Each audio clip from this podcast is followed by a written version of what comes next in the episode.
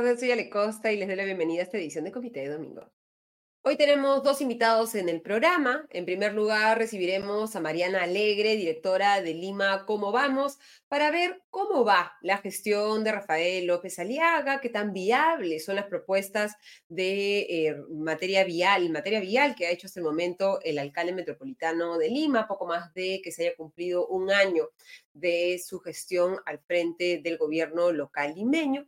Y también este acuerdo al que ha llegado con el Ministerio de Transportes y Comunicaciones para, entre otras cosas, plantear al concesionario un cambio en el contrato de la ejecución del metro de Lima, además de la ya bastante larga controversia sobre el tema de los peajes en Puente Piedra. Luego pasaremos a ver la promulgación por parte del Ejecutivo de la ley que tira por la borda, elimina, ya señala que no se van a implementar las elecciones primarias abiertas, simultáneas y obligatorias, las paso por parte de los partidos políticos, una reforma que se esperaba permitiera elevar en algo la calidad de la oferta política entre la cual los peruanos tenemos que elegir cada cinco años, en el caso de las elecciones nacionales, a nuestros representantes en el Ejecutivo y también en el Congreso. Y luego tendremos en comité de domingo, evaluaremos algunos temas importantes de la semana, como por ejemplo lo que ha sucedido en Ayacucho con la presidenta Dina Boluarte. Sin más dilación, vamos a agradecerle como siempre a nuestro auspiciador Limana. En Limaná encontrarás comida deliciosa y natural elaborada con superfoods. Ven y disfruta de un ambiente único en el corazón de San Isidro. Limaná ofrece una amplia variedad de deliciosos platos con opciones keto, paleo, veganos y vegetarianos que estamos seguros te sorprenderán.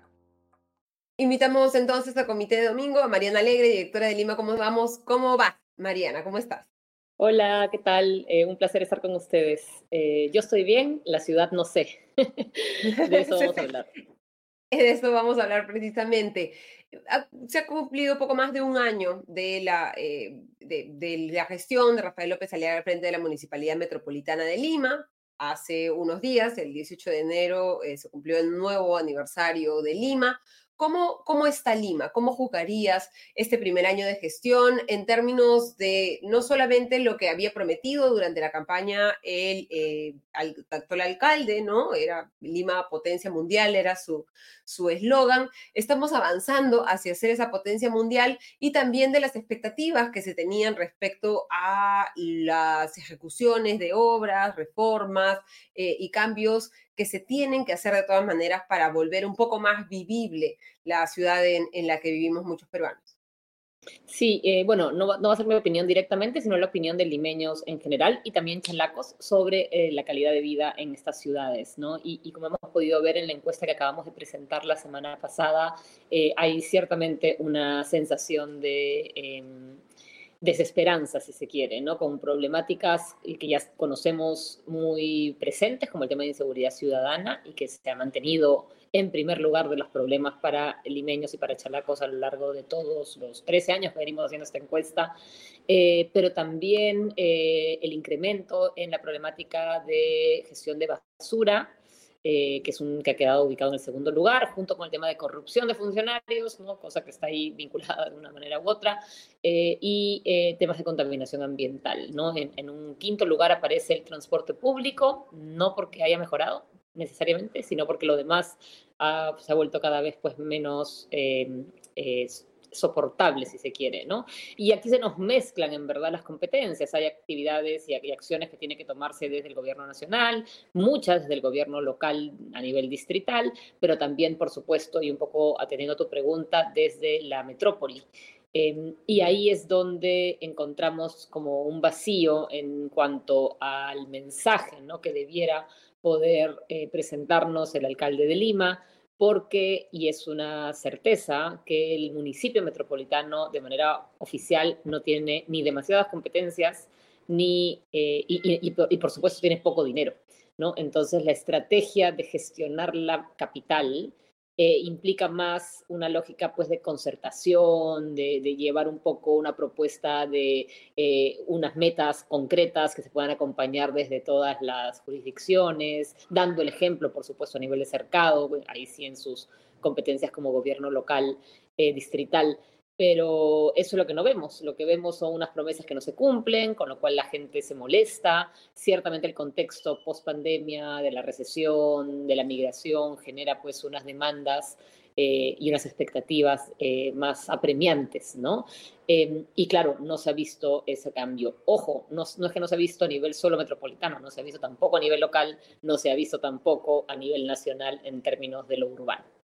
¿No? Y tú hablas de lo urbano y lo que tenemos es que dentro de las lista de prioridades, ¿no? Tú nos has explicado la lista de, preocupaciones de los ciudadanos, pero no vemos esas preocupaciones reflejadas en las políticas públicas que se implementan en estos tres ambientes, tanto en el, municipio metropolitano como a nivel de gobiernos locales como a nivel de gobierno nacional. ¿Por qué ese divorcio entre eh, las necesidades y las cosas que efectivamente se están ejecutando, porque vemos muchos discursos sobre transporte público, pero eh, más allá de algunas declaratorias de estados de emergencia por parte de los gobiernos nacionales y eh, compras de motos o, digamos, adquisiciones por parte de las comunas, no se siente que haya un plan integrado de mejora de, la seguridad ciudadana para atender esa principal preocupación de, de los limeños y cholacos. Sí, y además hay que acá diferenciar entre los hechos delictivos, no la incidencia, las denuncias, que por supuesto son menores porque hay una enorme eh, eh, este, ausencia de denuncia, eh, pero además eh, e, eso hay que diferenciarlo con lo que la gente siente y con la percepción. Y la percepción ciertamente ha empeorado en términos de seguridad. Siempre ha estado alto, ojo, esto no es una novedad. Sin embargo, ese divorcio entre hechos delictivos y miedo, este, hay que atenderlo desde ambos lados. Entonces hay que atender y llevar adelante políticas que disminuyan el riesgo y a su vez políticas que promuevan el empleo ¿no? y la productividad para evitar pues, que más personas vayan al lado delictivo, eh, pero también hay que atender el miedo de la gente. Y el miedo se resuelve justamente con esto que dices, articulación a nivel de sectores, que sepamos que realmente los serenazgos, la policía, los fiscalizadores, ¿no? Van a estar trabajando juntos, que cuando atrapan ese ladrón no lo van a soltar en la, comisaría, que es la gran queja de parte de, por ejemplo, los serenos de varios distritos, ¿no? Me dicen, hace, ayer conversaba con uno de ellos, me dice, hemos atrapado al mismo choro cinco veces. ¿no? Y claro, llega al otro estamento de gobierno y ahí ya no se sabe qué pasa. Eh, y así como eso, eh, es creo, y acá es donde regreso un poco a este rol del alcalde metropolitano. El alcalde metropolitano eh, tiene sobre todo habilidades eh, justamente de convocatoria, ¿no? O sea, es un manejo más bien político por justamente ese bien común pero no vemos eso, vemos bien confrontación, vemos pelea, vemos eh, propuestas por un lado que luego se contradicen con las propuestas del otro, ¿no? O sea, está muy bien defender los intereses de los vecinos alrededor de la zona de construcción del metro, por ejemplo, eso es absolutamente de acuerdo pero la, solución no es pues pechar para que te aprueben unos proyectos que van en contra justamente del transporte público, como son los 60 puentes, para eh, lograr que te, te, o sea, para poder sentarte a conversar con ellos y negociar. Más aún cuando Lima Metropolitana tiene asientos en el directorio de ATU, o sea, es parte de ATU, toma decisiones ahí, hay un canal regular, al igual que Callao. Entonces, no se están usando esos, esos espacios, no están utilizando la vía formal y se van a estas negociaciones eh, de justamente más, de, más informales, si quieres, pero al mismo tiempo muy dañinas en términos de institucionalidad. Y la institucionalidad es el problema, ¿no? Porque lo que tenemos es que eh, hemos mantenido durante los últimos 20 años un discurso en, que, que, planteamos en que se tienen que eh, respetar las inversiones, mantener sin, sin cambios las reglas de juego, para que se permita eh, que el Estado peruano tanto una municipalidad metropolitana de Lima como un Ministerio de Transportes y Comunicaciones puedan convocar a agentes privados que estén dispuestos a arriesgar su capital, a invertir en ejecutar obras de, de infraestructura. Y vemos que desde la Municipalidad Metropolitana de Lima esos eh, principios que se habían mantenido no, no se están eh, respetando. Y tú mencionabas el tema de la conversación, hay que ponerlo un poco en contexto, esta reunión que ha tenido el martes de esta semana el, Ministerio, el ministro de Transportes y Comunicaciones, Raúl Pérez Reyes, con el alcalde metropolitano de Lima, Rafael López Aliaga, en el que se han llegado a seis acuerdos, ¿no? En un contexto en el que el alcalde metropolitano de Lima había más o menos dicho el, la estación central, la estación 3 de, del, de la línea 2 del metro, no va, ¿no? Como está planteado, no va. se salió a los medios a presionar, ¿no? Y finalmente el Ministerio de Transportes y Comunicaciones ha cedido en estos seis puntos, eh, compensar a los afectados por las obras que se vayan a realizar, no cerrar la avenida Garcilaso de la Vega, ni lo va a lograr, solicitar los permisos municipales y acortar los plazos en la ejecución de la obra, levantar cerramientos en Lima Este y Girombreña, hacer una mesa de trabajo para el plan de desvíos, conectar la estación 13 con la estación central del metropolitano, y acá venía lo que tú comentabas, ¿no? O sea, yo te doy una serie de concesiones, pero tú me apruebas vías rápidas metropolitanas, que son esta implementación de, estos eh, puentes elevados, me parece que, que, ha planteado Rafael López Alea. No sé si nos puedes describir un poco eh, desde tu punto de vista técnico, en qué consisten estas vías rápidas metropolitanas y qué tan em, eh, eh, productivas crees que van a ser en términos de mejorar el tema del, problema del tránsito en el Perú y qué conclusiones nos, nos, lleva que en una reunión entre la ATU, el Ministerio de Transportes y Comunicaciones y la Municipalidad Metropolitana de Lima se puedan llegar a esos acuerdos cuando, en una reunión en la que además no ha participado el concesionario, ¿no? O sea, finalmente con quien se ha firmado este, este contrato para, elaborar, para eh, eh, implementar la, la línea 2 del metro.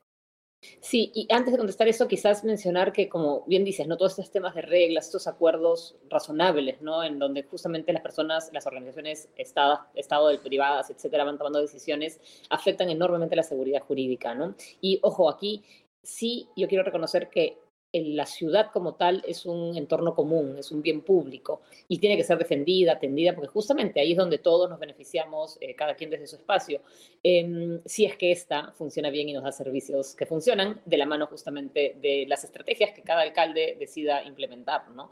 Pero como bien dices, en esta reunión aquí hay, eh, un hay dos problemas grandes. El primero es em, que yo no te puedo comentar cómo van a ser estos puentes porque nadie ha presentado cómo van a ser estos puentes. No sabemos si van a ser, o sea, dice que son de metal y que son elevados, pero que no son Baileys. Entonces no existe una propuesta en la que nosotros hemos podido acceder también eh, que pueda dar más detalle. Lo que sí hemos podido mirar en el caso de, de, unas obras que son un poco más avanzadas son puentes más regulares, digamos, no o sea, con infraestructura pesada. Entonces, si no ha habido una presentación oficial de ni siquiera sabemos a qué se refiere, como por lo tanto pruebas, ¿no? Em, y es ahí donde además eh, surge que el, eh, ATU como tal tiene el, la competencia justamente de aprobar estas obras y ver justamente que no generen interferencias con el sistema de transporte público para Lima y Callao, que es lo que está a cargo. Y es su función recibir los expedientes, analizarlos y dar opinión, ¿no? Con lo cual no puedes hacerlo por adelantado. Ya salió em, en una declaración el presidente de la ATO indicando esto mismo. Em, y claro, la pregunta aquí que nos haríamos es, bueno, entonces va a cumplir su función, que es una competencia que tiene de revisar eh, al momento que se le acerquen los expedientes y dar opinión, aprobar o no, eh, o simplemente ya le dio carta blanca a que lo que sea que nos presenten vaya a funcionar. Ahora, poniéndonos en el escenario de que efectivamente van a colocar 60 puentes en 60 intersecciones que tienen, por supuesto, un problema de congestión, eso nadie lo niega. Em, aquí hay de nuevamente, nuevamente dos escenarios de problemas. El primer problema es que no existe una solución única para, para las mismas intersecciones. No podemos poner el mismo tipo de puente en 60 intersecciones porque las 60 intersecciones tienen comportamientos distintos por diferentes razones. La cantidad de vehículos de transporte público que hayan, los atractores a los que estamos atendiendo, si hay o no hay corredor exclusivo, si hay o no hay estación del metro cerca. Entonces hay una serie de em, temas a tener en cuenta para diseñar justamente soluciones eh, ad hoc obviamente interrelacionadas e interdependientes, como tiene que ser en todo sistema de transporte, pero que justamente atiendan a la necesidad que sería el tema de fluidez, y acá quiero ser súper clara, los conductores, que además son quienes más nos escuchan aquí en este programa, eh, los conductores no necesitan más rapidez, no necesitan más velocidad, necesitan fluidez. Y eso es lo que hay que pedir, porque uno necesita llegar a tiempo a su destino, no necesita llegar más rápido. Y yo creo que ese es un, factor que, que, cambia la estrategia para entender de qué manera eh, nos vamos a mover y qué cosa queremos exigir.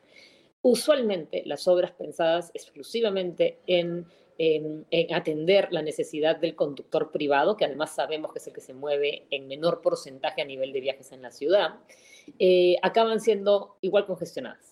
¿No? Entonces la solución para la cual se construyó la obra, que es beneficiar a los conductores, no se resuelve completamente. O sea, al inicio cuando la inauguras, quizás, obviamente, después de la mega obra, que ha habido mucha interferencia, baja la problemática, pero luego te encuentras con, por ejemplo, la avenida del Derby, que igual colapsa, ¿no? Y así, y así como esa, otras tantas. Em, y aparte, esas soluciones tampoco atienden las necesidades del resto de actores de la movilidad, eh, en particular a los pasajeros del transporte público, ahí en las zonas donde corresponda, y por supuesto tampoco a los peatones, ciclistas u otros usuarios. Em, entonces, ¿qué cosas sí se puede hacer para solucionarle el tema de fluidez a los conductores, que es obviamente un factor relevante? Lo primero aquí es entender que hay que redistribuir la vía para justamente ofrecer fluidez, pero uno va a ganar fluidez, o sea, un conductor de auto particular va a ganar fluidez cuando el transporte público también sea eficiente. Porque de esa manera, al ofrecer un sistema de transporte eficiente, por ejemplo, en la avenida Javier Prado, con un corredor rojo que no se bloquee, que no lo manden por arriba, etcétera, aumenta la, la cantidad de usuarios de ese medio de transporte, con lo cual la cobertura, la frecuencia, la estabilidad económica del sistema se resuelve y desaparecen, justamente por una ley de oferta y demanda, los colectivos. Al desaparecer los colectivos, eliminas de la superficie un montón de vehículos que están justamente haciendo tráfico y liberan el espacio a los que efectivamente se están trasladando de un lugar a otro, en este caso con vehículo particular, taxi, este, normal, taxi por aplicación, etcétera, priorizando de nuevo al conductor del vehículo al, conductor del transporte público, porque el conductor del transporte público está moviendo mucha más gente que la que podemos llevar nosotros en nuestro automóvil. Eh, y esa, eso es una ventaja en términos claros porque nos va a beneficiar para quienes se toman un taxi, para quienes se toman un eh, vehículo. Y ahí igual hay que agregar, por supuesto, el factor peatón. Los peatones cruzan la ciudad, todos los que usan transporte público caminan, tienen que llegar al paradero, tienen que bajarse del bus a su destino y caminar en ese, en ese tramo. Entonces, cuando la política lo que hace es, por ejemplo, en el caso de eh, la avenida Petituar con Javier Prado, priorizar la, policía, la, policía pues, le da pase prioritario a la Javier Prado y a los vehículos, con lo cual se acumula eh, una masa enorme de peatones que luego cruzan en un momento precario, eh, entorpeciendo a su vez la fluidez, etc. ¿no? Entonces, eso es perjudicial no solamente para los peatones, que son los más vulnerables, sino también para que todos aquellos que están en un vehículo motorizado.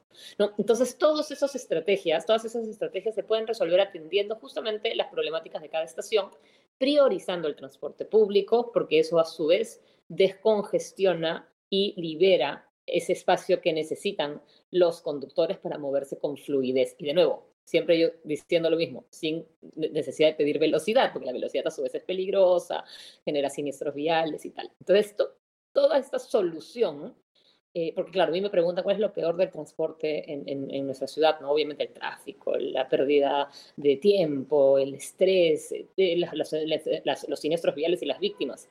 Pero lo que nos pasa a cada uno de nosotros que nos movemos en Lima es que cuando vamos a, subir a, cualquiera, ser, cualquiera que sea el vehículo que usemos, estamos caminando, el tránsito nos vuelve monstruos. Todos nos volvemos así unos estresados, locos, que no, o sea, ¿no? Entonces ese, ese peruano, esa peruana amable, generosa, graciosa, pues se vuelve un orate que está pues dispuesto a agarrar a bates de béisbol al compañero, ¿no? Y eso a su vez es enorme el tema de estrés, enorme en términos del impacto emocional, de salud mental, de salud física para eh, todas las personas que nos movemos en la ciudad, que somos pues todos. Entonces, una solución de fórmula única, como en este caso con estos puentes, que no sabemos cómo son, Imaginemos que sí son metálicos y que sí son elevados, la cantidad de ruido que va a generar cada vez que pase un vehículo por ahí va a hacer la vida imposible a toda la gente de la zona y va a hacer aún más difícil el cruce peatonal para eh, las personas que ahora ya tienen difíciles esos cruces peatonales, ¿no? Generando a su vez más fricciones, más complejidades. Entonces, no, no es una solución que vaya a resolver em, en absoluto los problemas que tenemos, sino que va justamente a agudizar eh, esas cosas, más allá de que en alguna intersección en concreta pueda funcionar justamente esa fluidez temporal eh, que se supone es la que necesitamos. Claro, e-, en esta, digamos, la explicación sobre las soluciones, de cada propuesta que haces es, digamos, ya, pero esto depende del Congreso, el tema de los eh, colectiveros, ¿no? Que el Congreso tiene ahí, al parecer, un, compromiso directo con, con ese sector. Hay otros temas que dependen de la ATU, otros temas que dependen de la Municipalidad Metropolitana de Lima, otros temas que dependen del Ministerio de Transportes, y lo que se necesita es una labor conjunta constante y no solamente estas reuniones para tratar de calmar un poco los, los exabruptos públicos de, del alcalde de Lima. Pero al mismo tiempo tenemos temas como, por ejemplo, el aumento de peajes de rutas de Lima, que para muchos es incomprensible, ¿no? Y dice, ¿por qué nos siguen subiendo los peajes, no? Y, se y contribuye a esta, digamos, eh, em, reticencia de muchas personas a, eh, al pago de los peajes y el apoyo popular que tiene una propuesta como la de Rafael López Aliaga, que lo ha llevado a la alcaldía finalmente, de eliminar los peajes, ¿no? ¿Cómo podríamos explicar eso eh, rápidamente? y qué salida se encuentra a este problema que podría llevar a que sea más difícil ejecutar en el futuro obras a través de asociaciones público-privadas, que hasta el momento ha sido un poco la solución que hemos tenido de, con pocos recursos, poder implementar obras de infraestructura de gran envergadura. Sí, bueno, lo primero, como bien dices, el tema de seguridad jurídica que ya veníamos hablando antes es una, está en amenaza, ¿no? Y eso creo que es enorme para efectos de la eh, convocatoria que se quiere capital privado y a invitar justamente a empresas serias eh, a, invertir en, la ciudad. Eh, el otro problema ahí está en torno a cómo se está financiando la municipalidad y estos bonos que ha emitido, que está superando su porcentaje de endeudamiento y que además no cuenta con aval del mes, generando a su vez un endeudamiento a largo aliento que va a afectar la gestión de, la, institución en adelante. Em, el tema de los peajes es efectivamente un tema complejo eh, y naturalmente a nadie le gusta pagar nada más, ¿no? O sea, ya se, asume que uno paga suficiente. Em, y aquí yo creo que es bien importante que entendamos que más allá de que exista un contrato de peajes con alguna empresa o con algún consorcio, lo que fuere, em, la ciudad tiene que definir qué, medir, qué, qué, acciones quiere promover y propiciar y cuáles quiere desincentivar porque tienen efectos, este, eh, externalidades negativas, ¿no? Entonces, manejar un auto puede generar muchos beneficios para quien lo maneja, pero ocupa espacio, genera siniestros viales, contamina, etcétera, etcétera. Entonces, ahí hay unas medidas a nivel de política pública, como por ejemplo apostar por la, em, los vehículos eléctricos, hacer cambio de matriz energética, etcétera, que van a atender el asunto. Por lo tanto, eh, sí existe y sí debiera ser incorporado dentro de aquellas personas que se mueven en auto particular y que tienen auto, que su vehículo genera externalidades y tienen que asumir esas externalidades de alguna u otra manera. Eh, por ejemplo, eh, yo bromeo siempre diciendo que los conductores, los dueños de autos creen que tienen el derecho humano a parquear su carro gratis en la calle. Y no es así. O sea, el parqueo este, es en vía pública está ocupando un espacio público y tal, con lo cual hay que, cobrarlo y cobrarlo además a precio de mercado y de esa manera hay ingresos para que la municipalidad o las municipalidades puedan atender esas necesidades que sí son deseables, más parques y jardines para que los chicos hagan deporte, eh, promoción de espacios públicos para caminar, mejoramiento de veredas, bicicletas, o sea, todos los elementos que no generan tantas externalidades negativas y al contrario, las mitigan. ¿no? Em, y ahí eh, quizá toca conversar también sobre la necesidad de pensar en alguna tasa de circulación como había antes y como existe en Chile, justamente para levantar fondos por parte de los conductores que utilizan efectivamente la ciudad y que hay un impacto en la ciudad para ¿no? arreglarla, regenerarla y ofrecer algunas otras cosas. Ya cuando tienes un contrato privado donde además estás concesionando una carretera, pues sí, hay un pago adicional. Molesta, claro, porque no ves necesariamente la mejora y sigues atrapado en el tráfico, sin fluidez, ¿no? Entonces no se nota el retorno más allá de que las vías que están concesionadas puedan estar mejor en términos de limpieza y, ni siquiera diría de diseño, pero al menos de limpieza y, de orden. Em, entonces creo que ahí hay todo este asunto que se tiene que mirar y claro, empezar a promover mejoras ¿no? de estos este, eh, peajes electrónicos que sean a full, que se pueda pagar con medios de pago digitales u otros que efectivamente facilitarían también esa experiencia para quienes conducen. Me queda claro que a nadie le gusta pagar este, por el peaje ni pagar por la cochera, porque es un costo adicional. Pero en el contexto, digamos, de entender que el vehículo genera externalidades, pues se tienen que encontrar esos mecanismos. Y para terminar, no queremos quitarte más tiempo, maneras de traslado una pregunta de alguien que nos sigue hoy. ¿Qué opinas sobre el proyecto Anillo Vial Periférico que ha lanzado Proinversión? Un proyecto que son 3.000, eh, valorado en alrededor de 3.400 eh, millones de dólares. Sí, em, a ver, eh, no, no he mirado con detalle la propuesta actual. Sin embargo, que entiendo que es equivalente a la que se presentó hace unos años.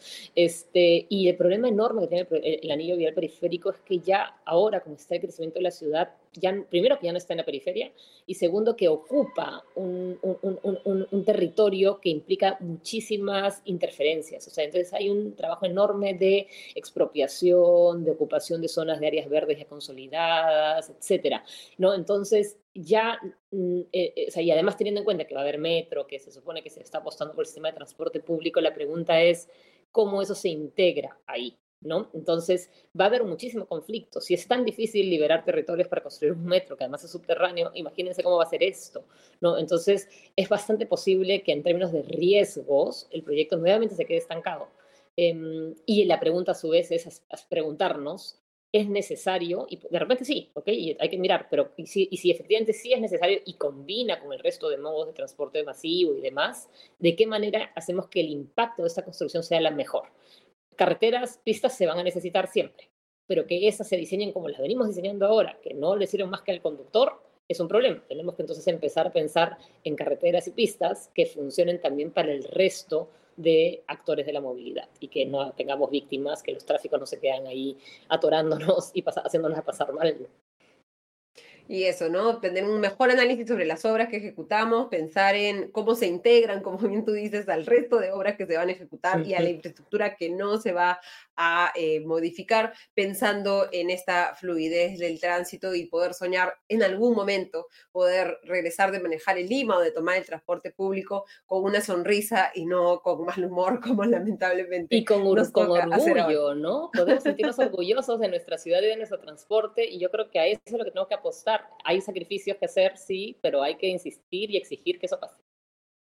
Listo, te agradecemos mucho, Mariana, por habernos acompañado esta noche. Hasta la próxima. Muchas gracias. Ha sido Mariana Alegre, directora de Lima Como Vamos.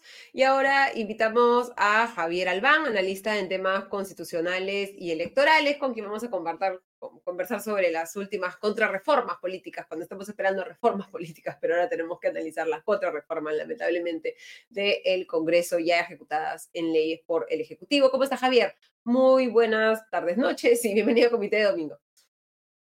Hola, Ale, ¿qué tal? ¿Cómo estás? Gracias por la invitación. No, gracias a ti por darte el tiempo. Ha habido esta semana, el jueves, una promulgación de la ley aprobada por el Congreso. Ahora ya es ley, ley 31981, promulgada con las firmas de la presidenta Dina Boluarte y el presidente del Consejo de Ministros, Alberto Tarola. ¿Cómo interpretamos un poco esta promulgación, ¿no? En un contexto de también intentar explicar cuál es el rol que tiene el Ejecutivo frente a una norma aprobada con el Congreso y cuáles son un poco sus opciones y por qué crees que esta es la opción finalmente por la que ha optado, valga la redundancia, Dina Boluarte. Claro. Em, a ver, parte de nuestro sistema de balance de poderes implica que una de las cosas que puede ocurrir eh, para que para balancear una norma aprobada por el Congreso, sobre todo teniendo nosotros un Congreso de una sola Cámara, eh, implica esta eh, posibilidad de que el presidente, no el ejecutivo, en realidad este, observe una norma y diga, oye, eh, sugiero hacer todos estos cambios. El Congreso en principio podría igual insistir, pero igual el rol del presidente a veces es importante, porque a veces sí se hace caso a estos, o por lo menos igual te habla de un gesto político del Ejecutivo, ¿no? que llega hasta cierto punto, al menos en lo que puede.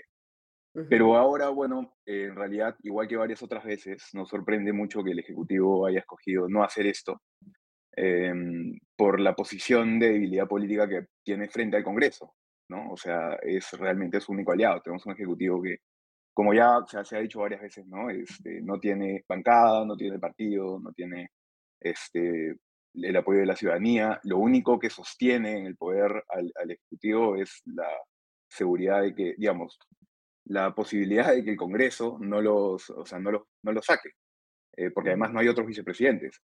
Pero y entonces para eso tiene que mantener una relación mínimamente cordial con el Congreso y entonces por eso parece que escoge no, eh, no pelear ciertas batallas y esta ha sido una de esas.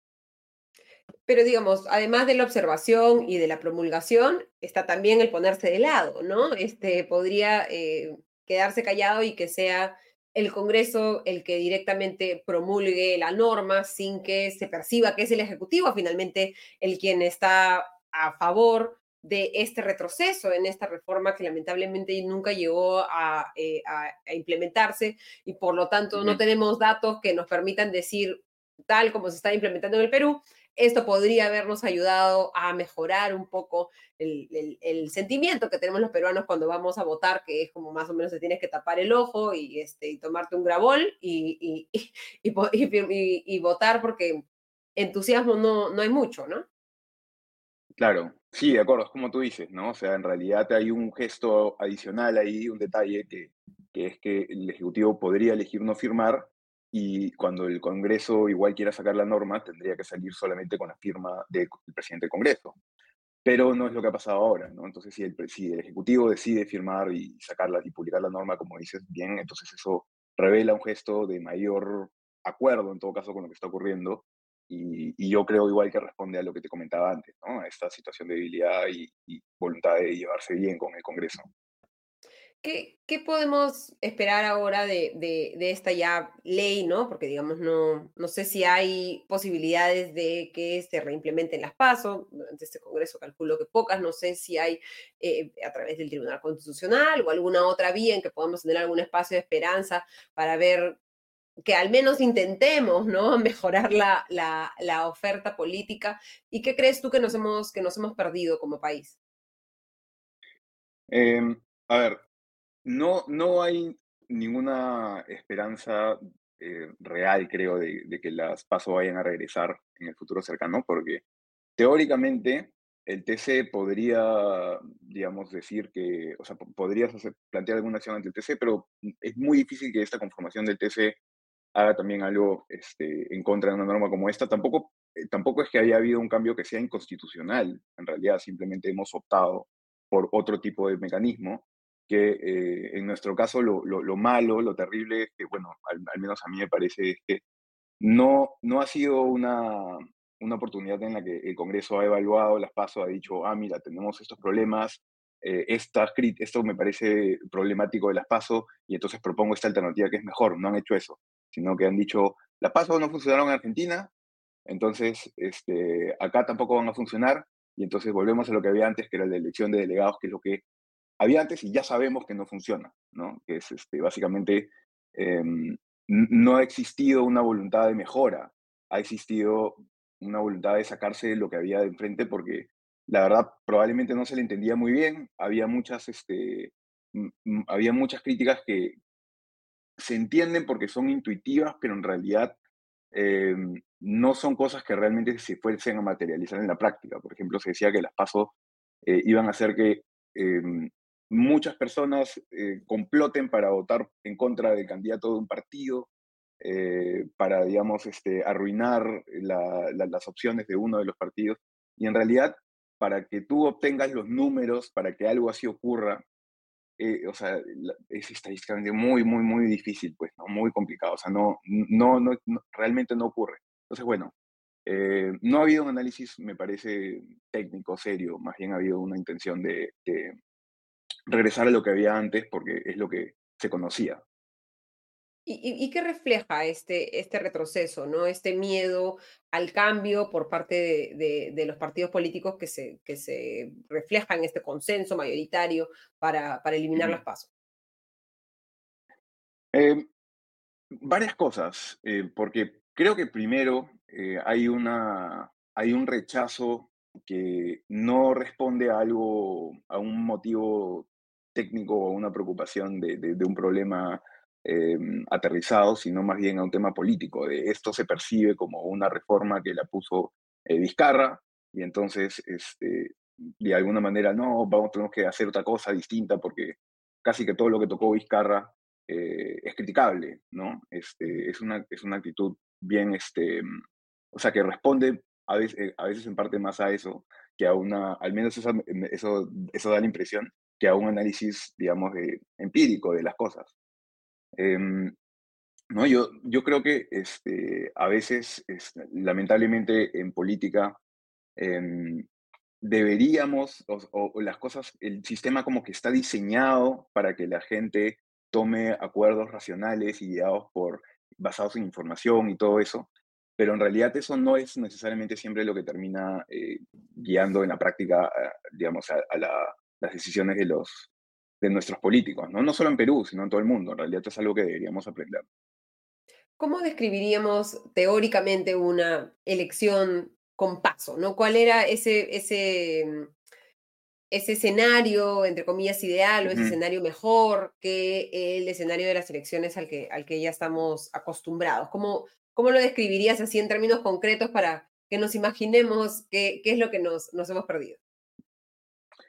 A ver, em, yo no sugeriría, no diría que es un escenario ideal, porque efectivamente hay, hay críticas que se pueden hacer, o sea, digamos. ideal como imaginario en esta conversación, digamos.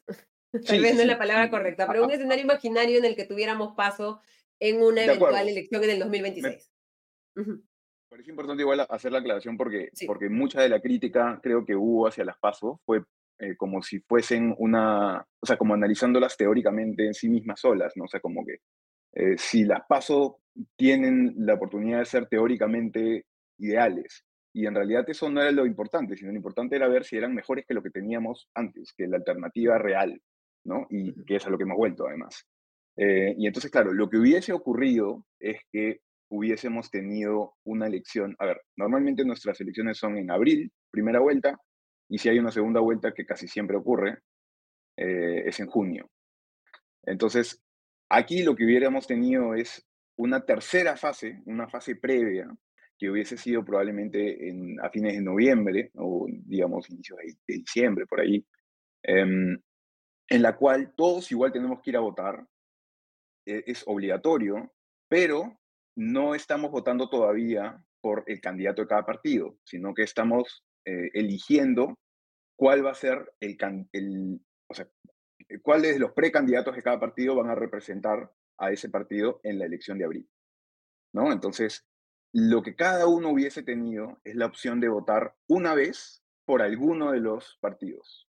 Entonces, si a mí me interesaba, yo, yo soy, eh, digamos, coincido con cierto partido y me gusta el precandidato de ese partido, probablemente voy a elegir a ese candidato de ese partido, ¿no? Eh, es realmente poca la gente que termina diciendo, no, yo voy a votar para este, malograrle su, digamos, este, la, la, opción a esta otra persona. Y, y, es aún más complicado que eso ocurra de forma coordinada en la cantidad de lugares que tendría que ocurrir para que eso genere realmente un impacto relevante, ¿no? Entonces, este... Y digamos que si eh algún político genera un rechazo tan importante como para que la gente decida desaprovechar un voto positivo, un voto a favor, un voto por frustrarle una oportunidad política a alguien, digamos, es igual una representación real de, de, la, de, la reacción de los votantes a un candidato en particular, ¿no? Sí, sí, de algún modo es, es eso, ¿no? Es también otra expresión democrática. Y, o sea, básicamente, em, no, no hay, pues, en realidad en la práctica una posibilidad de que haya un boicot como ese, ¿no? O sea, si nosotros vemos las elecciones en Argentina que han aplicado primarias antes, lo que suele verse es que las primarias tienden a ser una, em, es, es, como que una gran encuesta, casi como si fuese un censo de más o menos cómo va la campaña hasta ese momento, porque la gente termina votando por el candidato por el que votaría en la elección posterior, la gran mayoría de personas. Y entonces, eh, la otra consecuencia que hubiese tenido, y eso es lo, parte de lo más grave que, que, o sea, que ha pasado ahora que se han eliminado, es que eh, los partidos que hubiesen obtenido menos de 1.5% de votos no hubiesen podido ya participar en la elección de abril. Entonces, ahora que tenemos 25 candidatos y 25 partidos inscritos y como 10 más, este, 11 más creo que en proceso de inscripción, Em, de repente, si llegamos con treinta y tantos partidos a la elección de noviembre, a las primarias, bueno, para abril ya tendríamos menos. Y para, entonces es, la, es la, la, elección importante, es la de abril, ¿no? La primera vuelta. No es de alguna manera la, este, como que lo ideal. Lo ideal sería que orgánicamente nuestro sistema te vote solamente dos candidatos, ¿no? Pero eso ya, este, ya tres, es un poco más cuatro, digamos, ya. Pero, tres, cuatro. no 20, ¿no? o 30. Pero justamente el diseño de las normas eh, se hace pues pensando en tu propia realidad. Y el problema es que debería hacerse pensando en, en cómo yo muevo varias piezas de, de, mi sistema para empujar hacia algo que tenga sentido. No puedo hacer cambios aislados a cada rato, porque lo malogro, termino siendo, termino teniendo un Frankenstein que nadie entiende porque son un montón de congresos eh, que no coordinaron entre sí, que han venido aprobando. Si tú te metes, yo siempre digo esto, si te metes a SPIG, que es esta página del Ministerio de Justicia donde puede ver, donde uno puede ver las leyes, ¿no? y ves la, ley orgánica de elecciones, la ley de organizaciones políticas, que son las normas más relevantes, digamos, eh, para el momento de las elecciones, hay, siempre hay cambios antes de cada proceso electoral en un montón de estas cosas. Entonces, en cada, en cada, el resultado es que en cada elección las reglas son distintas. Entonces, por eso nadie entiende cómo funcionan las elecciones en el Perú. ¿no? Y además, para colmo, después de eso, el Jurado Nacional de Elecciones tiene que emitir los reglamentos de esas leyes, que siempre los aprueban a última hora. Entonces, el jurado está contra el reloj para aprobar unos reglamentos de unas leyes que han cambiado y siempre termina habiendo, pues, incertidumbre, ¿no? Todo esto, evidentemente, pues, suma a, a la incertidumbre que hay respecto de las elecciones y, y, este hecho de que siempre nos terminen sorprendiendo. ¿Ves alguna posibilidad de que este 2024 se ponga en agenda una reforma política integral que permita resolver estos parches, no esta llanta con huecos a los que le hemos estado poniendo parches y todavía quedan algunos huecos y seguimos avanzando y tenemos que en algún momento parar y decir, creo que mejor cambiamos la llanta o, diseñamos un, un, un sistema mejor era una de las argumentaciones por las cuales se decidió no adelantar las elecciones eh, eh, a comienzos del año pasado, porque se decía que se tenía que elaborar una reforma política antes de las elecciones. Ya estamos en el 2024. ¿Ves interés? ¿Ves posibilidades? ¿Tienes algún temor respecto a que hayan otros cambios que puedan ser víctimas de una nueva contrarreforma del Congreso? ¿Cómo ves un poquito este año en materia de si podemos esperar terminar el año con un mejor sistema político, con un sistema político igual de, disfuncional o con uno más disfuncional aún? Em, en resumen, ah, o sea, veo esperanza de que se apruebe una gran reforma integral. No, no tengo ninguna esperanza de que eso, de que eso ocurra, lamentablemente. Sí creo que se van a aprobar algunos parches más. Eh, tengo el miedo de que algunos de esos parches en realidad van a ser huecos o, ¿no? O, no sé, petardos. Eh, como por ejemplo la, la, esta idea que hay de eliminar los movimientos regionales, ¿no? Si te das cuenta, lo que está haciendo ahorita el Congreso es eleva, ha elevado las barreras de, acceso, básicamente, porque también en esta norma que ha eliminado las primarias, ha vuelto a poner esta, este tema de las firmas, ¿no? Entonces ahora exige el 3% del, del se está exigiendo el 3% del padrón electoral, ¿no? Que ahorita son como 25 millones, em, para este, poder inscribirte como partido como un requisito extra. Y las firmas Ok, yo entiendo que puede, deberíamos tener una discusión sobre cuál debería ser la, qué tan difícil debería ser acceder y cuáles deberían ser las, este, los requisitos para acceder, pero la firma ya es algo que sabemos que no funciona, ¿no? ¿Cuántos partidos han tenido estas fábricas de firmas? Esta semana eh, el Poder Judicial ha ampliado la investigación contra Podemos por justamente sus irregularidades de descripción eh, y entre otras cosas los acusan de haber eh, comprado firmas, ¿no? Si uno busca noticias del 2018 va a encontrar toda esa gente que salió diciendo, eh, oye, de la nada yo, yo he firmado Podemos, ¿no? De repente tú y yo somos firmantes de Podemos sin habernos enterado. y, y es, es, digamos, ya, ya se sabe que eso es algo que en realidad eleva la barrera de entrada sin ninguna, sin ninguna, este, sin ningún filtro que sea real. Claro, que no demuestra que, el partido sea representativo, que es lo que debería a lo que deberíamos aspirar, ¿no? Que todos los partidos que se disputen las elecciones representen a un grupo de ciudadanos con una ideología determinada y que, eh, digamos, y predecible, ¿no? Y que sea el candidato al que lleven el que mejor represente esa, la, posibilidad de ejecutar esa ideología en, o esas ideas en la práctica, pero eh, en el claro. no... y, si a eso suman lo de los movimientos regionales, o sea, eliminan los movimientos regionales, imagínate, o sea, va, va a quedar solamente como oferta los partidos que están ahorita. ¿No? Entonces, eh, y, claro, ¿qué, ¿qué normas me, me dan o, yo creo que podrían aprobarse más adelante? No me sorprendería que aprueben alguna posibilidad, algo que haga que eh, les facilite quedarse a, los partidos que ya están en el sistema, en el sistema, ¿no? Como ya ha pasado en el 2015, a fines de 2015, los partidos que estaban en el Congreso en ese momento aprobaron que no se te borraba la inscripción si es que no pasabas la valla una vez, tenías que no pasar la valla dos veces. Entonces, ahí se salvaron un montón de partidos, ¿no? Este, y bueno, no me sorprendería que algo así, algo similar termine ocurriendo eh, ahora. O sea, reformas más bien para que los que ya pasaron la puerta, digamos, puedan seguir adentro de, de la fiesta y que se cierre la puerta para que puedan entrar, entrar más. Sí, ahorita ya están, básicamente han cerrado un poco la puerta, que probablemente algo de eso puede que haya sido necesario, pero habría que haberlo hecho con una discusión técnica y que mire bastante más de forma, digamos, este, integral el sistema, no solamente ese pedazo, ¿no? como, es como que se ha hecho, se, está queriendo hacer eh, cambios muy puntuales a cosas que tú no sabes después cuál va a ser el impacto total eh, de todas estas cosas. Claro, como conversamos con Mariana más temprano, una reforma de transporte tiene que ser sistémica, integrada, con una visión de, no solamente de un punto voy a resolver el tráfico en esta intersección y lamentablemente en política vemos ese mismo ¿no? Eh, puntillismo de, la, de la política pública. Muchísimas gracias Javier por habernos acompañado en Comité de Domingo. Hasta la próxima. Gracias a ustedes. Nos vemos. Muchas gracias, Javier. Que tengas excelente resto de tu domingo. Y ahora le damos la bienvenida a Augusto Tausen y a Diego Salazar. Regresa Diego en el comité del comité. Estamos los tres juntos para analizar esta movida semana en, en materia política. ¿Cómo estás, Augusto? Diego, muy buenas noches ya. ¿Qué tal? ¿Cómo están?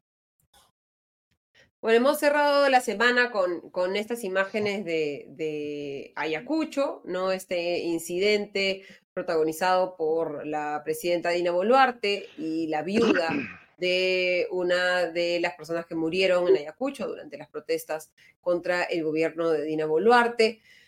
Un poco las reacciones se resumen en el lugar común de decir, ¿no? Se rechaza todo, eh, todo uso de la violencia y, ¿no? Y otras personas que más bien buscan poner en contexto la, reacción de, de, esta señora. ¿Cómo, ¿Cómo te has sentido tú viendo las imágenes a gusto? Un poco cuál sería tu, tu análisis de, o tu reacción a, este tema.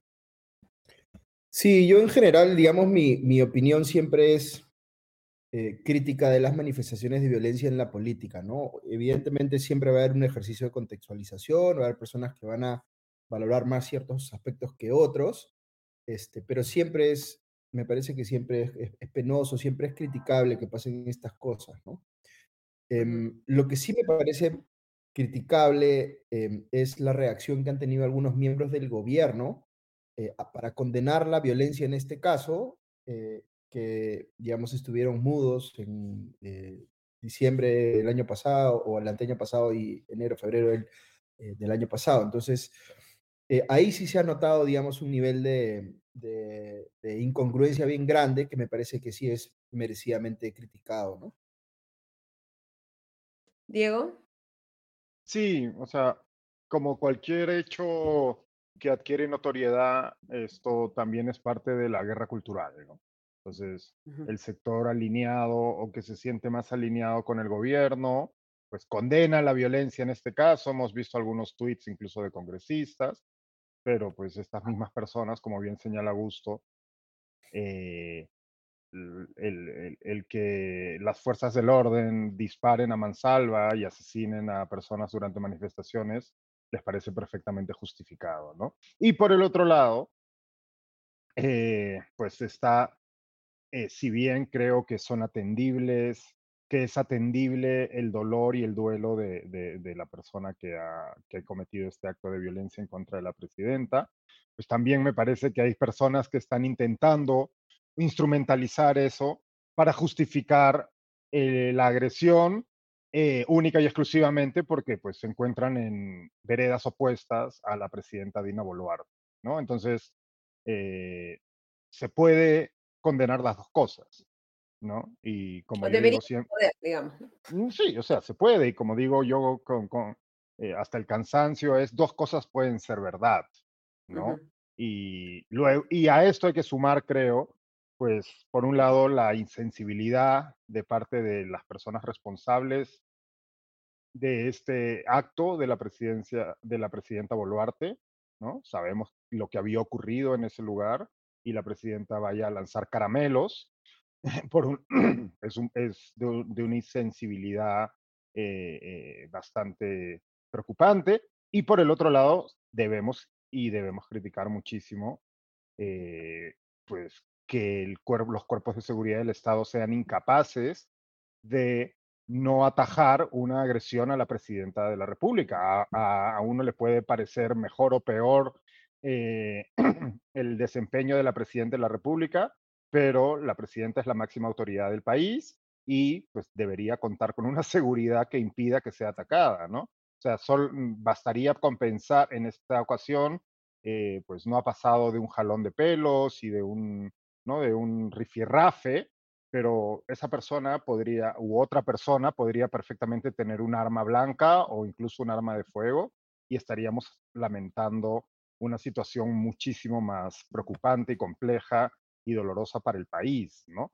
Y parece que bien, gracias, ¿no? O sea, es a, mí, a mí me parece increíble que dos personas puedan acercarse y agredir a la presidenta con, esas, a, esas, con esa cercanía, ¿no? ¿Tenemos un antecedente de, de un evento así? ¿En el Perú? Sí. Mm, así, una tenemos antecedentes de, de violencia contra políticos, sí. Yo recuerdo, por ejemplo, varios congresistas, y esto es muy reciente, ¿no? Se acordarán ustedes, que los agarran en sus distritos electorales y los gritan y los critican y a veces hasta los golpean, ¿no? Claro. En Arequipa recuerdo que ha pasado, en Cusco también. Entonces, eso sí hay, ¿no? Em, a, mí lo que me preocupa un poco bien alineado con lo que decía Diego es, es el, el ejercicio intelectual de racionalizar la violencia, ¿no? Porque cuando se dice, por ejemplo, eh, en el caso de, la, de lo que acaba de pasar, eh, la, agresora hizo mal, pero, ¿no? Pero es víctima ella también de la acción del gobierno y por tanto, digamos, es un caso que se eh, tiene algún tipo de justificación, etcétera, etcétera. Entonces, claro, si ese criterio apuntara hacia adelante, básicamente se le estaría diciendo a cualquier persona que tiene un asunto de, cuestionamiento merecido hacia el gobierno, entonces puede reaccionar de esta manera, ¿no? Y eso no se, ese mensaje no se puede transmitir, ¿no? Me parece que es bien peligroso. Sí, nos dicen que no estamos condenando la agresión, sino que lo justifican, ¿no? Pero estamos diciendo todo lo contrario. todos sabemos que el señor Robert Manuel le encanta entrar a provocar al chat, se lo agradecemos porque este, ameniza la discusión. Pero, pero mira, la realidad es maravillosa porque justo nos da un ejemplo de, de, lo que venimos conversando, ¿no? Una persona que está comentando en el chat de transmisión en YouTube, el señor William Luna, ¿no? Yo he señalado que estaríamos lamentando una situación más dolorosa para el país de haberse cometido un magnicidio, ¿no? Eh, y a este señor parece que no. Le parece que, que alguien intente eh, matar a la presidenta, que ojo, no es este el caso, ¿no? Pero podría haber sido el caso dado, la, de nuevo, las fallas de seguridad. Las, fallas, de, seguridad, pues tendríamos algo que lamentar, independientemente de que a uno le parezca mejor o peor la gestión presidencial. Me parece que este señor Luna, pues es el ejemplo perfecto de lo que venimos hablando, ¿no? O sea, ahora resulta que porque la presidenta Boluarte, eh, a nuestro juicio, me parece, porque lo hemos discutido en innumerables ocasiones, tiene innumerables fallos y, a mi modo de ver, tendrá que enfrentar a la justicia por una serie de, de, acciones como lo relacionado con las muertes a manos de las Fuerzas Armadas de manifestantes durante las protestas contra su gobierno, pero eso no quiere decir que eh, ah, eh, eh, podamos este, condonar que el ajusticiamiento público de un, de un líder político, ¿no? Pero pues parece que en las mentes afiebradas de algunas personas, eh, que, bueno, que evidentemente están este, eh, de alguna manera envalentonadas detrás de un teclado desde la comodidad de su hogar, ¿no? Difícilmente mantendrían esa conversación o, dirían estas cosas cara a cara, eh, pues parecería que sí, que sí estaría justificado un magnicidio, ¿no? Porque, es tener, porque, uno, porque uno encuentra diferencias políticas o porque puede pensar que la presidenta Boluarte u otros miembros del gobierno merecen enfrentar la justicia por acciones. ¿no? y ahí también lo que se merece es que, o sea, lo que se merecen, nos merecemos todos los peruanos es que la investigación determine responsables y que hayan responsables políticos, responsables penales y que, digamos, hayan respuestas, que creo que es lo que no hay lamentablemente hasta el momento y que alimenta esta, esta frustración, que nuevamente no se justifica de ninguna manera, pero no justificarlo no significa que no eh, sea, digamos, entendible, nuevamente, no justificable, pero sí poniendo los zapatos de una persona que ha quedado viuda, ha perdido eh, eh, a su familia, las fuentes de ingresos y que ve un Estado que no hace nada por ella y que no le da ni siquiera una respuesta clara, un sistema de justicia que no le dice, mira, esto es lo que pasó y estos son los responsables y va a haber una pena por eso, o no lo va a haber, lo siento, ¿no? Este, etcétera. Eh, pero creo que eso, eso eh, alimenta una situación y no se está abordando, lamentablemente, ¿no? Seguramente nos vamos a olvidar la próxima semana de esta muestra y, eh, em, y el problema de fondo se va a seguir sin resolver, Augusto.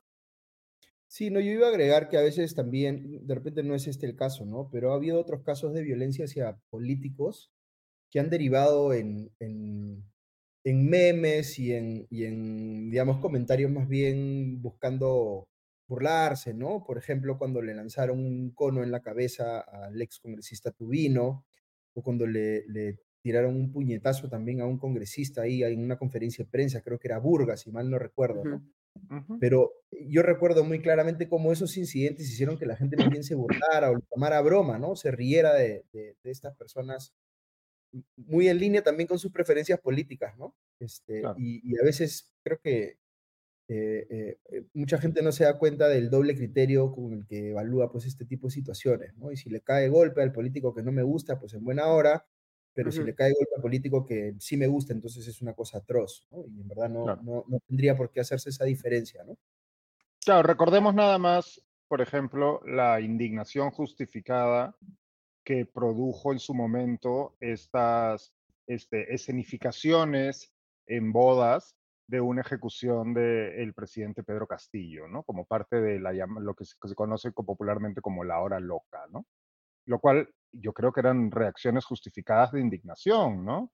O sea, en, qué cabeza cabe que como parte del entretenimiento de una boda se pueda escenificar la ejecución del presidente de la República, ¿no? Bueno, esas mismas personas que se indignaban por, ese, por esa escenificación, ahora parecen estar justificando una agresión y de hecho parece, no solo eso, sino parecería que están este, lamentando que esa agresión no haya pasado a mayores. y, en este caso también llama la atención, bueno, ya hemos hablado de, de, un poco de las fallas de seguridad, pero las fallas de previsión, ¿no? Digamos, Ayacucho es un lugar donde fallecieron personas a manos de las Fuerzas Armadas durante las protestas contra Dina Boluarte y por lo tanto, digamos, cualquier gobierno funcional, cualquier ministerio del interior funcional, cualquier eh, eh, eh, escolta de la presidenta funcional tendría que tener un plan incluso más cuidadoso, ¿no? De preservar y mantener la distancia de la presidenta, hacer un filtro. O sea, esta señora es la presidenta de la Asociación de Víctimas y Heridos en Ayacucho, ¿no? Luego de haber perdido a su esposo Leonardo Davidanco Chaca eh, eh, durante las protestas en contra del gobierno de, Dina Boluarte. Él parte de un grupo de 10 peruanos que murieron y, cuyo, y, esto se ha recordado hace, hace un poquito más de, más de un mes. Eh, digamos, lo lógico sería que, que se tuviera incluso más cuidado, ¿no? Y que, y que se previera una situación de este tipo. Bueno, pero habla, habla una vez más de la ineficiencia de nuestro Estado y en particular de la ineficiencia de este gobierno, ¿no? Yo comentaba con, una, con unos amigos eh, esto, ¿no? ¿Cómo es posible que ocurra algo así? Bueno, pues esa es la misma policía que luego reacciona como reacciona ante manifestaciones, ¿no? Sí, y, yo lo, lo, otro que agregaría es que hay una, eh, esto que se entiende como una provocación de ir a, a Ayacucho, en general, digamos, hay una eh, narrativa bien desconectada de la realidad y, bien como de negar eh, lo, que, lo que ha pasado y lo que está pasando en el país, ¿no? En temas como, por ejemplo, la inseguridad ciudadana también, ¿no? Con la presidenta diciendo el país está pacificado y no pasa nada, ¿no? Entonces, e, ese tipo de cosas también naturalmente, pues, este, indigna a la gente, ¿no? Cuando, cuando se da cuenta, pues, que les están mintiendo en la cara, ¿no? Y bueno, hablando de, indignación, esta semana hablábamos, la, semana pasada, Augusto, te perdiste nuestra conversación con, con, con Augusto Diego sobre Petroperú, ¿no? Este, ha salido el presidente del directorio de Petroperú, Pedro Chira, a justificar este pedido de, de ayuda de rescate financiero a Petroperú, demostrando que un poco las noticias que se habían dado en la prensa eran todas correctas, ¿no? Sobre este multimillonario pedido, ¿no? Este, un aporte de capital de 1.150 millones de dólares, que un préstamo que les dieron en el 2022, el gobierno le permita que les hagan perro muerto, ya no me lo tienes que pagar, tú tranquilo, 750 que yo te había prestado, te los regalo, todo bien, chévere, ahí nomás, eh, y que el gobierno firme garantías para préstamos por 650 millones de dólares y amplíe una línea de crédito, de, una garantía, una línea de crédito de 500 a 1000 millones. ¿no? El presidente de Petroperú ha dicho, aquí lo único, eh, lo único que estamos pidiendo es 1.150 millones de dólares, como si regalarle un préstamo no fuera este, no sumara, ¿no? Es como, ya me lo diste, ya pasó, a lo pasado, pasado, ya está, no, eso ni, cuenta, ¿no? No te lo voy a devolver, pero ya me lo diste, así que ahí tranquilo. Y que una garantía es un documento, dijo, ¿no? Cuando, como todos sabemos, y lo, escribí ayer en mi columna en, en, el comercio, todos los que alguna vez le hemos, hemos sido garantes de la persona equivocada, sabemos que si esa persona no paga su deuda, el que responde es uno, ¿no? El que respondería en este caso es el Estado peruano y el que, los que responderíamos somos todos los peruanos con nuestra plata que no se está gastando en otras cosas, sino se, está, se le está regalando a, a Petroperú, ¿no? ¿Cómo has visto un poco esta, esta justificación, Augusto, en un contexto en que se dé esta conferencia de prensa? Yo creo que es un indicio más de que la cosa está avanzando en el, en, el Ejecutivo, ¿no? Y de que es probable que efectivamente se le vuelva a, se vuelva a tirar plata por la ventana dándose a Pedro Perú. Sí, yo creo que hay una, hay una paradoja porque siempre, hablamos de, de, cómo en el sector público muchos funcionarios se, se, niegan o se resisten a firmar documentos o, o, digamos, este, decisiones por miedo a ser enjuiciados, ¿no es cierto? Este, en este caso en particular es uno en el que yo, a mí me gustaría que la persona que va a firmar ese documento sienta ese miedo de que va a ser enjuiciado por haberle dado esa cantidad inmoral de dinero a Petroperú. Esa es mi, mi posición personal sobre el tema, ¿no? Yo creo que es realmente, eh, digamos, sería una cosa completamente inaceptable que le den esa plata a Petroperú con todas las carencias que hay en el país, ¿no es cierto? Eh, y me gustaría que eh, hubiese pues la sensación de que esto tiene consecuencias legales. Este, lamentablemente no, no creo que eso vaya a ocurrir, pero, pero sí me gustaría que ocurriera, porque en verdad este, eh, me parece que no tiene ninguna justificación este, y me apena por los funcionarios que están, por ejemplo, en el Ministerio de Economía y Finanzas, que deberían parar una cosa como esta si es que terminan no haciéndolo. Diego, no sé si has visto todo este tema. Sí, sí, sí. Bueno, me parece que este, este señor seguía por esa famosa máxima de, ¿no? Si, si le debes 50 mil dólares al banco, el problema es tuyo. Si le debes 50 millones al banco, el problema es del banco, ¿no? Entonces, pues está claro aquí que el dinero del Estado es gratuito, parece, y, y pues la cifra es tan astronómica que evidentemente le da exactamente igual, ¿no? Y a estas alturas, pues ya creo que cualquier persona con un mínimo conocimiento de economía y de historia económica del país sabe que Petroperú no es más que un agujero sin fondo, ¿no? Y que además se, ha utilizado, en esta administración no, porque no les da ni para eso, pero siempre se ha utilizado con fines políticos también, ¿no? Ahora ya, no, ahora, ahora ya ni siquiera, ahora solo es un pozo sin fondo, ¿no? No, yo iba a decir que sí, bueno, dependiendo de si interpretamos que esta es la continuación de Castillo o no, ¿no? Pero con Castillo se utiliza. Claro, no, no, con Castillo sí, con Castillo sí. Pero igual yo creo que Petroperú es uno de los espacios en los que menos cambios ha habido respecto a el gobierno de Pedro Castillo. O sea, en términos de, de, de, capacidad de los funcionarios, eh, en términos de eh, la, mejora de los resultados, ¿no? Eh, digamos, Petroperú arrastra una serie de problemas, ¿no? La pandemia los golpeó mucho, el hecho de que hayan, digamos, dejado de producir petróleo porque estaban construyendo la refinería de, modernizando la refinería de, Talara, construyendo una nueva refinería. hay una serie de, de complicaciones el pésimo manejo durante el gobierno de Pedro Castillo, en el que simplemente dijeron, ay, este, ¿cómo era que había que hacer con los estados financieros? Ah, que hay que auditarlos. Ah, no sé, ¿cómo se hace esto? Y, este, y la fregaron porque las agencias calificadoras de riesgo le dijeron, oye, o sea, ¿cómo no les vas a informar a tus bonitas que han apostado miles de millones de dólares en tu empresa? ¿Cómo vas? ¿Y qué crees que te van a creer a ti que le dices todo bien, hermano? No, tú tienes que contratar a alguien que diga efectivamente todo lo que la información que está aquí es correcta para que sepan lo que todas las personas que le hemos prestado plata a alguien queremos saber, si nos van a pagar, ¿no? Este, con total transparencia, ¿no? Eso mínimo no se hizo durante la época de, de Pedro Castillo, se Mm, rebajaron las calificaciones de riesgo de Petroperú. Es mucho más caro para Petroperú endeudarse y en ese momento es imposible porque se les han cerrado los caños de quienes les prestaban antes porque ya es demasiado riesgoso, porque no cumple con sus deudas, porque claramente sus números muestran que no tiene cómo pagar. Y como no sé si llegamos a conversar esto la semana pasada, Augusto, pero si fuera una empresa privada, ya estaría en quiebra.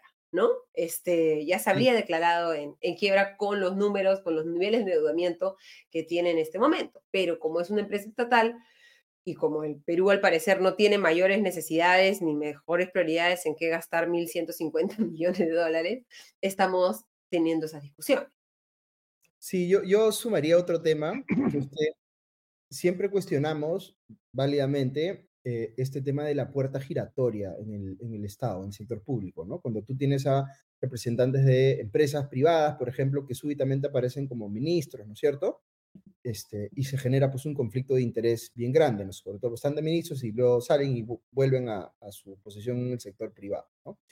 Pero lo que la gente no, no eh, identifica, me, me, parece que con el, el mismo nivel de indignación, es que esa puerta giratoria también funciona para las empresas estatales. Y las empresas estatales no son lo mismo que los gobiernos, ¿no? Las empresas estatales se deben a sus accionistas y, en fin, deben cumplir sus normas de gobierno corporativo, etcétera. Pero si tú tienes a, una, un representante de una empresa estatal o de un sindicato, digamos, de una empresa estatal que súbitamente se convierte en ministro, ahí también tienes un conflicto de interés e, e, enorme, ¿no? Y, y habría que identificarlo y cuestionarlo de la misma manera, porque tienes un ministro que está siguiendo la agenda de Petroperú o del sindicato de Petroperú, si quieren verlo así, ¿no? Eh, y eso es, me parece muy cuestionable también, ¿no?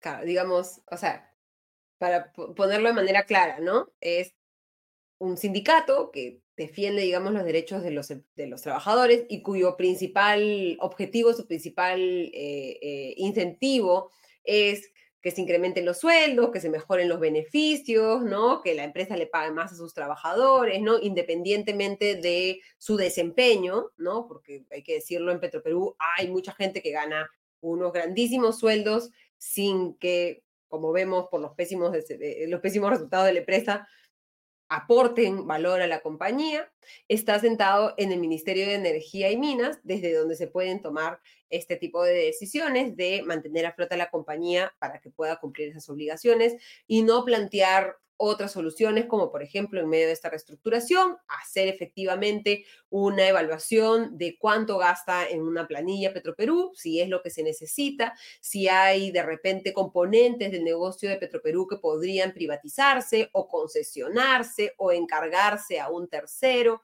Digamos, no lo va a hacer porque él sigue defendiendo los, los intereses de los trabajadores de Petroperú, que no necesariamente son los intereses del Ministerio de Energía y Minas, no son los intereses de todos los peruanos, ¿no? No, porque ahí puede haber perfectamente un desalineamiento, yo de hecho creo que lo hay, porque a la empresa estatal le interesa, como tú dices, em, eh, eh, eh, recibir las mejores condiciones posibles en aquellas ventas que hace de cara al, público en general, ¿no es cierto? Entonces, si le conviene, digamos, a la empresa estatal le puede convenir subir los precios de la gasolina, mientras que al consumidor le conviene lo inverso. Eh, y, qué es lo que le, digamos, qué es lo que está más alineado con la, o lo que debería estar más alineado con la política pública, que el Estado se preocupe por el consumidor antes que por, digamos, los trabajadores o los intereses específicos de la empresa estatal. Entonces, cuando tú tienes un conflicto de interés como este, lo que tienes es un ministerio que no está interesado en el consumidor, está interesado en, en, en, algún sector que tiene un beneficio en particular, que puede ser en este caso el sindicato Petroperú, con lo cual opera de manera mercantilista, ¿no? Este, y eso que se cuestiona muy válidamente respecto al sector privado, con el sector público creo que pasa más, más piola y no se cuestiona lo suficiente, ¿no?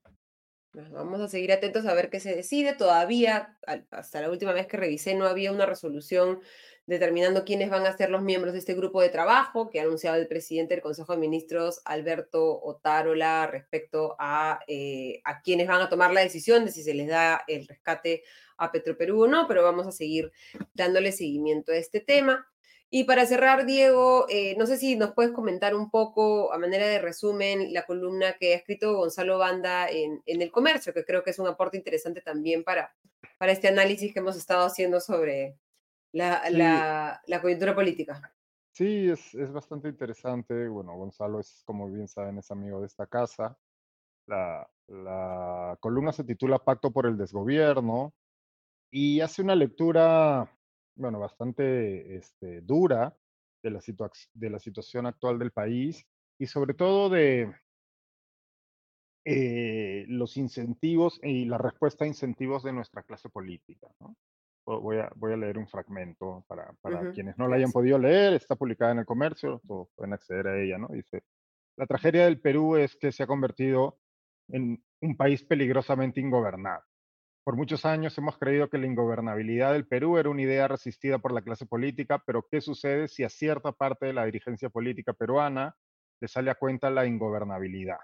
Es decir, ¿qué sucede si los actores políticos, conscientes de su impopularidad, ya no funcionan bajo los estímulos electorales del sistema democrático, sino que funcionan bajo los estímulos de una economía política de la ilegalidad y la inestabilidad? Políticos que aprovechan el caos institucional para eh, y social para atender sus infinitas redes de negocios ilegales, de pactos con organizaciones criminales, para que operen aprovechando la inestabilidad del país, la debilidad y la corrupción al interior de su policía y la ausencia de controles fiscales y judiciales.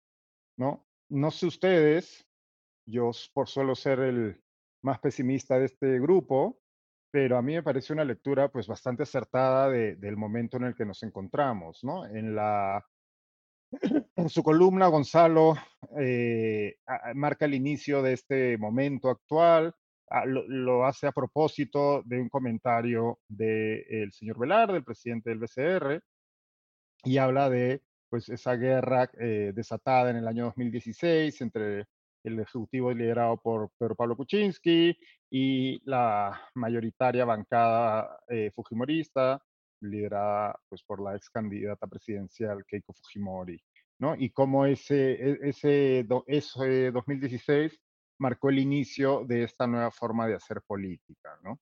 Eh, a, a, modo de, a modo de conclusión, Gonzalo, y esa es la parte que está ahí resaltada, ¿no? Dice, al Perú se le comienza a poner cara de un Ecuador poscorreísta terrorífica, y cuando quiera eh, detener el crimen organizado será imposible, porque lo habrá infiltrado todo, estará en gobiernos locales, regionales, en fiscalías y policía. A muchos políticos detrás de las paredes ese desgobierno les sale a cuenta, ¿no?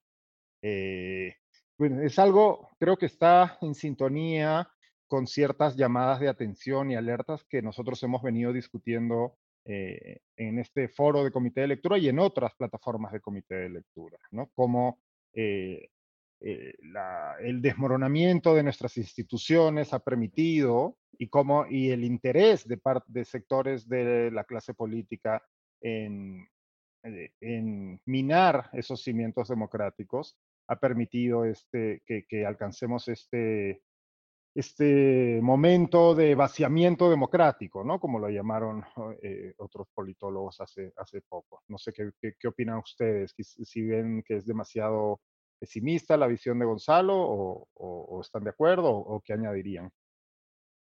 No, yo, yo, yo añadiría que em, a mí me interesaría entender em, si es que son políticos que devienen en criminales o criminales que eligen la vía política para cometer sus delitos, ¿no? Em, y yo, yo tiendo a pensar que el problema que enfrentamos ahora es el segundo.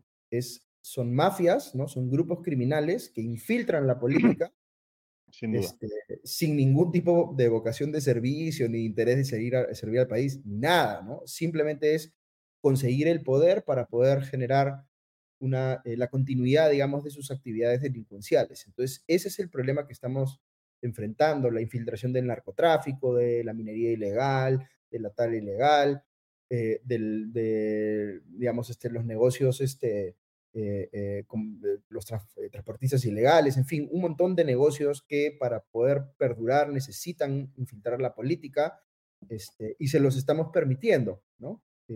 porque no, no hemos encontrado como país la, la forma, digamos, de, de, de, pararlos antes de que tomen esa, ese poder, ¿no?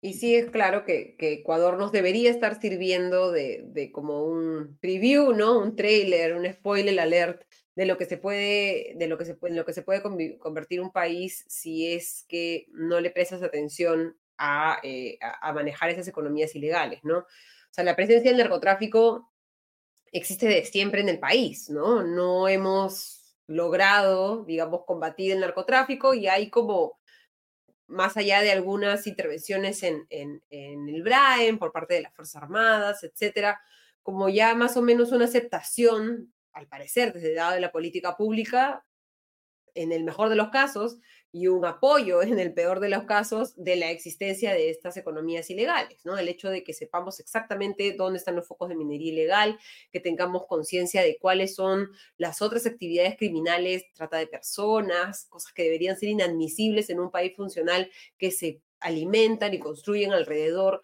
de este tipo de economías informales, el hecho de que hayamos una gran minera, ¿no? Una minera gigante como poderosa haya visto, tenido que sufrir la muerte de sus trabajadores a manos de mineros ilegales y que hasta el momento no se haya tomado ninguna acción en concreto para asegurar que esto no vaya a suceder o que ese tema no esté en la agenda de en el día a día, ¿no? Que ya prácticamente como que hubiéramos cerrado el capítulo, demuestra que o por incapacidad o por interés, el Estado peruano está perdiendo una batalla que si no se da el giro si no eh, empezamos a priorizar también nosotros los votantes a la hora que elegimos de cuál es la posición de los políticos o de la oferta política respecto a esas economías informales, vamos a, a, a ver un, un, posible escenario como el de Ecuador en el futuro. Sí, yo, yo, no soy experto en temas de, de, seguridad, pero una cosa que a mí siempre me ha resultado bien eh, descorazonadora es cuando se revelan estos casos de corrupción en la policía o en las Fuerzas Armadas, ¿no? El que tú te enteres de que eh, la persona que está cometiendo los robos o que está extorsionando es un policía en actividad, ¿no? Este, eh, con su arma eh, reglamentaria, ¿no? Eh, es muy doloroso, ¿no? Es lo que a mí mm, se me hace más difícil de, de, asimilar porque te da la sensación de que, de que no hay cómo solucionarlo, ¿no? O sea, cómo tú enfrentas una situación como esa donde las personas que te tienen que proteger este, eh, es, son las que están cometiendo los mismos delitos, ¿no? En fin, no, no quisiera tampoco generalizar, porque hay muchísimos policías y muchísimas personas armadas muy correctas, pero, pero la cantidad de casos que aparecen en ese sentido pues son, son demoledores. Sí, mira, por ejemplo, y aquí volvemos a esta idea de esta mentalidad binaria o de guerra cultural de la que hablábamos hace un momento, ¿no? En que vemos el ojo en la paja que consideramos ajena, pero no, eh, no la vemos en aquellos a los que consideramos los nuestros, o más bien, o los enemigos de aquellos que consideramos nuestros enemigos, ¿no? Hay un comentario en, en, nuestro chat ahí en la transmisión, ¿no? De acuerdo, y sabiendo eso, votaron por Castillo que tenía vínculos con el terrorismo. Bueno, sí, pero la otra candidata eh, también tenía el secretario general y principal financista del otro partido, también tiene vínculos con la delincuencia, ¿no? En todo caso. Eh, de hecho, ah, hubo una reciente... Sin reconocer que hayamos votado por Castillo, al menos yo no... Yo no he votado por Castillo tampoco, ¿no? Entonces... para que, pero, no, para que pero, no nos saquen de contexto, ¿no? Claro, pero sí, para que no nos saquen de contexto. Pero claro, es, es esta, esta idea de que no, el que me cae bien o aquel que yo quiero defender está libre de polvo y paja y la culpa es del otro, ¿no? Cuando precisamente de lo que habla la columna de, de Gonzalo y de lo que nosotros hemos hablado en infinidad de veces, es que se trata de un sistema político corrompido eh, por distintas partes, ¿no? No se trata de que haya, de que sea, no, la izquierda es así o la derecha es así o estos son los buenos y estos son los malos, no, tenemos infiltración de mafias por distintas partes, ¿no? Eh, hablaba Augusto antes de una serie de mafias ilegales que, de, que pues de manera eh, un poco oh, bastante obvia, pues tienen actores políticos que defienden sus intereses y hay una que no es ilegal directamente, pero que tiene intereses, que es eh, la educación, la, educación privada ¿no? Que ha colocado a personas en el Congreso para luchar contra la SUNEDU, ¿no? Que les prohibió un negocio que les era multimillonario, ¿no? Entonces, tenemos evidencia más que suficiente de que hay múltiples actores políticos que defienden intereses de distintos grupos mafiosos y relacionados con negocios, en algunos casos abiertamente ilegales y en otro caso negocios que pues no son eh, todos, todos los santos que deberían ser, ¿no? Entonces, esta, esta, esta cosa tan de redes sociales, de acusar al que creemos que está enfrente y, y, olvidarse de los problemas de aquellos a los que creemos defender, pues no, no contribuye en nada, ¿no? Porque lo único que hace es acrecentar la brecha que ya existe. Sí, además porque los negocios ilegales conocen su mercado, entonces saben que no, no pueden apostar todas las balas a un actor a uno solo. específico. Necesitan repartir a, varios, ¿no? Eh, como, como, eh, por citar un caso bien visible, como una empresa constructora brasileña tipo Odebrecht o OAS o la que fuera, le daba un montón para estar bien con todos, ¿no? Este, los ilegales eh, eh, en otros sectores hacen exactamente lo mismo, ¿no? Entonces, ya se convierte no en una cuestión de quién es de centro, quién es de derecha, quién es de izquierda, sino qué actores políticos están involucrados o están en el bolsillo de estas eh, organizaciones criminales. criminales. Y hay varios, ¿no?